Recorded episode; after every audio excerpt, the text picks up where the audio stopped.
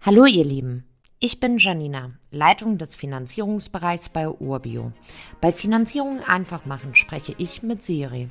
Das Besondere dabei, Siri beantwortet mal keine Fragen, sondern bringt Community-Fragen rund um Immobilienfinanzierung mit, die ich beantworte. Viel Spaß mit der Folge. Hallo Janina. Was bedeutet 80, 90, 100 oder 110 Prozent Finanzierung? Hey Siri, also fangen wir mal an. Banken machen ihre Konditionen so gut wie immer an den Sicherheiten fest. Wenn du außer der Immobilie, die du erwirbst, keine weiteren Sicherheiten vorlegst, macht die Bank daran die Beleihung fest. Was das bedeutet?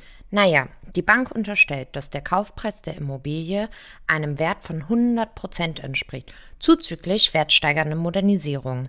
Solltest du über den Kaufpreis hinaus finanzieren, sprechen wir hier von den sogenannten 110 bis 120 Prozent Finanzierung, je nachdem, wie viel du obendrauf finanzierst. Da hast du dann auch meistens die höchsten Zinssätze.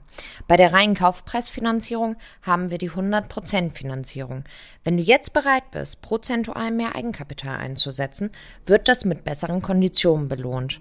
Meistens unterscheiden die Banken hier bei 95 Prozent, 90, 85, 80 und dann meist in 10 Prozent Schritten weiter runter.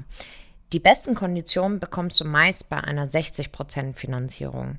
Bei der 100% Finanzierung im Vergleich zur 90% Finanzierung sprechen wir meistens über einen Zinssprung von um die 0,3%. Hört sich erstmal wenig an, ist aber wirklich recht viel. Grundsätzlich ist Eigenkapitaleinsatz immer sinnvoll, denn wo bekommst du heute noch wirklich gute Zinsen für die Anlagen deines Geldes? Eine andere Alternative, um der Bank mehr Sicherheiten zu geben, aber doch keine Eigenkapital einzusetzen, wären weitere Sicherheiten wie Grundschulden auf anderen Immobilien und Abtretungen von Guthaben oder Versicherungen. Viele sagen immer, naja, die Zinsen setze ich ja steuerlich ab bei einer Kapitalanlage, daher lieber eine Vollfinanzierung oder Kaufpreisfinanzierung. Das würde ich immer mit einem Steuerberater checken, denn meistens ist der Zinsvorteil um einiges besser als der steuerliche.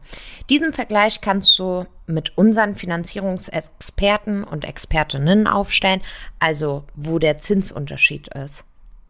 Danke, Janina. Bald habe ich sicher weitere Fragen an dich. Gerne, Siri. Wenn auch du Fragen rund um Immobilienfinanzierung hast, schreib einfach an podcast.urbio.com.